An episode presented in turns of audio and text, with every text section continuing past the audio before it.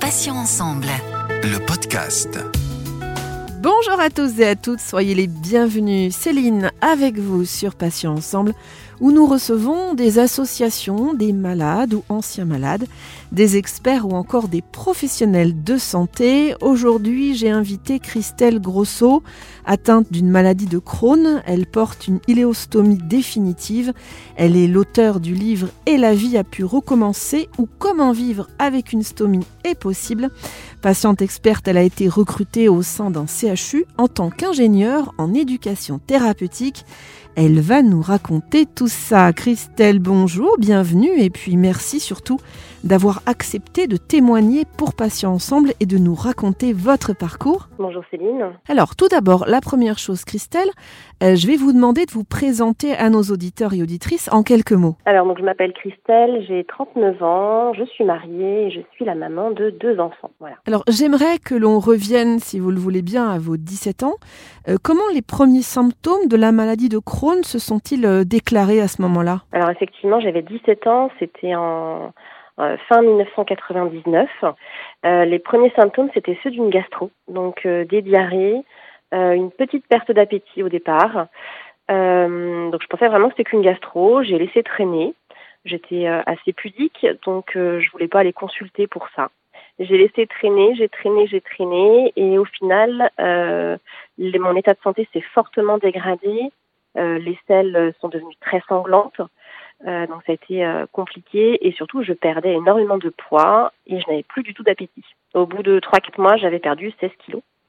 Et donc euh, j'ai décidé enfin de consulter mon généraliste qui m'a orienté très très vite sur un gastro-entérologue. La coloscopie a été faite dans la foulée et le diagnostic est tombé. c'est une maladie de Crohn. Voilà. Alors cette maladie de Crohn est, très invalidante. Hein. Qu'est-ce qui a été le plus gênant finalement à supporter pour vous en tant que jeune fille? Alors au tout début de la maladie, ce qui était vraiment gênant, c'était euh, tous les allers-retours aux toilettes, hein, puisqu'en fait euh, le transit est tellement rapide que euh, bah, que finalement il faut aller aux toilettes dans, parfois de manière impérieuse. On a quelques secondes, voire quelques petites minutes pour aller aux toilettes avant d'éviter l'accident. Donc ça, ça a été très compliqué parce que parce que du coup, c'est pas une image très glamour, faut être honnête.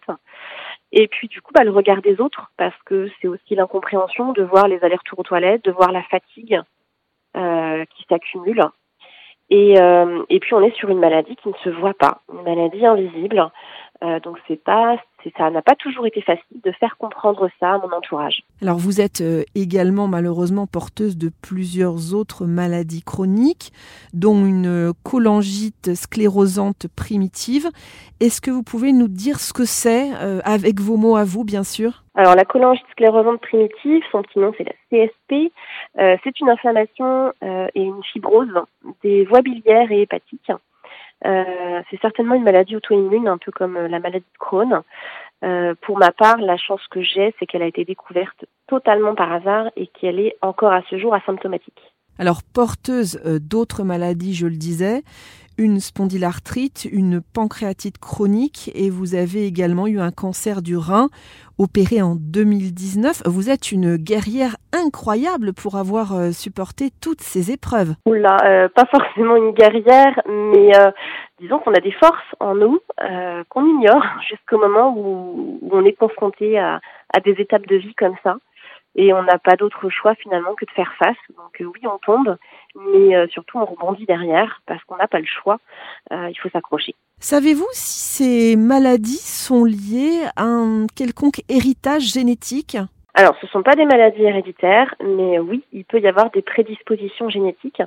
Mais là, par exemple, pour la maladie de Crohn, ce n'est pas un seul gène qui est euh, Enfin, ce n'est pas une, c'est une maladie multifactorielle, donc il y a effectivement un gène qui est, euh, qui peut être en cause, mais il n'y a pas que ça. Donc c'est très compliqué de dire que ce soit, que ce soit vraiment une maladie génétique. Alors Christelle, euh, je le disais en introduction, vous avez écrit un livre et la vie a pu recommencer ou comment vivre avec une stomie est possible, c'est le titre. Euh, ce livre euh, vous a aidé, j'imagine, et peut aider les autres? Alors quand je me suis lancée dans l'écriture de ce livre, c'était surtout pour pallier à un manque de témoignages quand j'ai eu, enfin quand je suis tombée enceinte pour la première fois. puisque je ne trouvais rien, je ne trouvais aucun témoignage de jeune femme qui avait mené une grossesse avec une stomie. Pourtant, je savais que ça existait, mais je ne trouvais rien et je me suis dit, il faut que je me mette à écrire. et puis bon, la première grossesse est passée, l'accouchement, et puis j'ai été prise dans les couches, etc. Et quand je suis tombée enceinte pour la deuxième fois, je me suis dit, non, là, il faut que, il faut que je m'y mette. Et en fait, pendant ma deuxième grossesse, j'ai pris le temps d'écrire et finalement, j'ai publié mon livre effectivement euh, quand ma fille, ma petite dernière, avait six mois. Euh, pour moi, c'était alors pour moi, ça m'a pas aidé particulièrement parce que j'avais l'habitude de parler de mon parcours euh, dans le cadre de ma profession, dans le cadre de mes, diverses activités. Mais euh, c'était surtout mon objectif, c'était surtout de, faire en sorte que d'autres jeunes femmes qui se retrouvaient confrontées à, à cette idée de euh, mener une grossesse avec une stomie. Je voulais surtout qu'elle soit rassurée, qu'elle sache que c'était possible et que et que bah, ça pouvait très bien se passer. Alors après avoir été en mode survie pendant quelques années, vous choisissez entre guillemets bien sûr, de vous faire opérer et d'être iléostomisé en 2005. Alors, est-ce que vous pouvez nous dire en quoi ça consiste exactement? Alors, on m'a retiré le côlon euh, et abouché l'iléon. Donc, l'iléon, c'est la partie terminale de l'intestin grêle à la peau. C'est ça qu'on appelle l'astomie. C'est cette euh, cet euh, abouchement de, l'intestin à la peau. Euh, donc je vis avec une poche collée sur ma peau, H24, puisque c'est une poche qui produit, enfin c'est une stomie euh, qui n'est pas continente. Donc tout au long de la journée, tout au long de la nuit, les selles arrivent dans cette poche. Et donc je vide régulièrement ma poche. Euh, bah, ça dépend des jours, ça dépend de ce que je mange, mais ça peut être 5-6 fois dans la journée, une ou deux fois la nuit. Généralement, c'est ça. Et je change tout mon matériel euh, une à deux fois par semaine. Christelle, quelles incidences euh, ont eu la pose de cette poche au quotidien? Alors la poche c'est déjà quelque chose de visible dans l'intimité surtout, euh, donc donc ça a eu une incidence sur ma vie amoureuse forcément puisque il fallait j'étais célibataire hein, quand j'ai eu cette stomie, donc il a fallu que je que j'arrive à faire des rencontres malgré cette poche et que je puisse vivre une intimité avec cette poche. Euh, donc du coup, euh, voilà, comment trouver les mots avec euh, avec un futur conjoint quand on quand je rencontrais quelqu'un et puis faire en sorte que ça puisse ça puisse marcher. c'est plus par rapport par rapport à ça que que j'ai pu avoir quelques difficultés. Finalement, j'ai réussi en 2013 via les via internet, via les sites de rencontres, à rencontrer Alban, celui qui est devenu depuis mon mari et le père de mes enfants. Euh, donc voilà, je dirais que la grosse incidence de la poche au quotidien, c'est plus sur la vie, euh, la vie intime. Alors vous êtes euh, maman de deux enfants. Euh, la maladie de Crohn n'a pas eu d'impact négatif sur une grossesse? Alors oui et non. En fait, il est recommandé de débuter une grossesse dans le cadre, enfin quand on a une maladie de Crohn, quand on est en phase de rémission de la maladie. Donc c'était mon cas. Euh, après, la particularité, c'est que comme euh, j'ai été multi-opérée et que je n'ai plus de rectum, euh, les organes ont tendance à basculer un peu vers l'arrière et donc on a souvent une baisse de fertilité qui peut être associée. C'est pas une stérilité, juste une baisse de fertilité. Et du coup, il peut être nécessaire parfois d'avoir recours à la PMA, donc la procréation médicalement assistée, pour bah, pour avoir le petit coup de pouce nécessaire pour aider la nature à faire à faire son œuvre. Donc moi, ça a été mon cas en fait. Hein. J'ai bénéficié de la PMA, petit parcours de PMA pour mes deux enfants. Euh, et voilà, tout s'est très bien passé au final. Euh, deux grossesses euh, au top. Avez-vous des conseils en matière d'alimentation pour éviter euh, l'inflammation chronique Est-ce que l'éviction du gluten et du lactose, euh, qui est plutôt une bonne chose, est-ce que vous pourrez le, le recommander également? Alors l'alimentation, alors je, vais vous donner la théorie en fait. Avec une maladie de Crohn, il faut pouvoir retrouver une alimentation la plus normale et, diversifiée possible, euh, parce qu'on a besoin de toutes les vitamines, de tous les aliments, notamment des fruits et légumes. Bien sûr, en période de crise, en période de poussée de la maladie, on va essayer de faire un régime sans résidus qui va nous permettre en fait de diminuer la quantité de sel euh, tous les jours, enfin sur la journée, euh, qui va permettre de calmer le transit. Donc le régime sans résidus, c'est effectivement euh, supprimer tout ce qui est fruits, légumes, crudités, euh, diminuer également les certains produits laitiers. Maintenant, ce n'est que en période de poussée de la maladie de phase active. Après, il faut pouvoir réélargir le régime assez rapidement pour retrouver une alimentation normale. Et ça, c'est un point qui est extrêmement important. Je dis ça c'est la théorie parce que en, moi en pratique, euh, j'essaye hein, d'avoir une alimentation la plus la plus diversifiée possible. Mais avec ma stomie, du coup, j'ai un transit qui reste plus rapide que la normale, hein, puisque je n'ai plus que 3 mètres d'intestin grêle. Et donc, euh, et donc du coup, parce que je mange euh, va directement dans la poche, donc je vais prévoir mon alimentation en fonction de ce que j'ai prévu. Par exemple, euh, mon plat préféré, ce sont les faritas. Donc, il y a des poivrons, des oignons, des épices. C'est une alimentation qui accélère le transit chez une personne lambda. Donc, pour moi, ça va aller encore plus vite. Je ne vais pas m'amuser à manger des faritas un midi si je sais que dans l'après-midi, j'ai des réunions, par exemple, des rendez-vous. Parce que je vais pas être tranquille, je vais pas être sereine.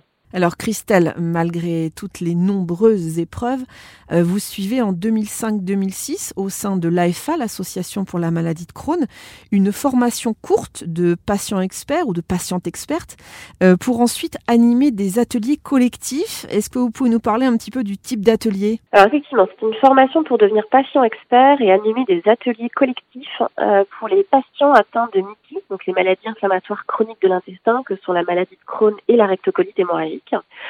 Et euh, ces ateliers étaient autour des thèmes du mieux vivre avec la maladie, mieux vivre avec les traitements, l'observance thérapeutique et l'amélioration de l'estime de soi.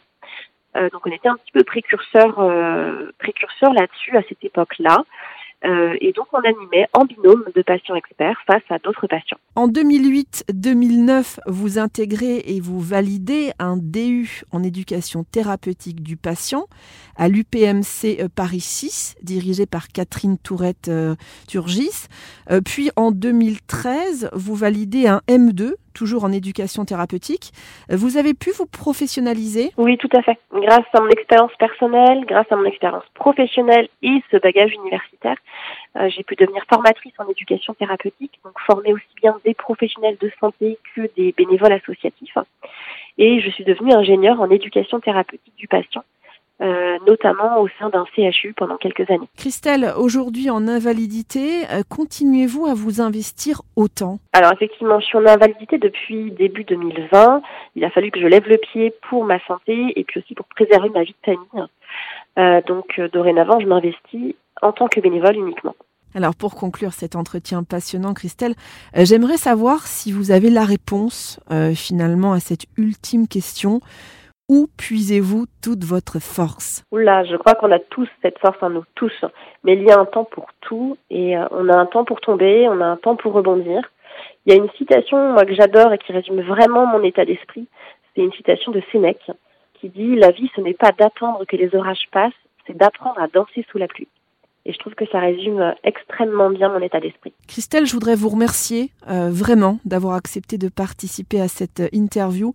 Je rappelle que vous êtes atteinte de plusieurs pathologies, dont la maladie de Crohn, que vous êtes l'auteur, on l'a entendu, euh, du livre Et la vie a pu recommencer ou Comment vivre avec une stomie est possible.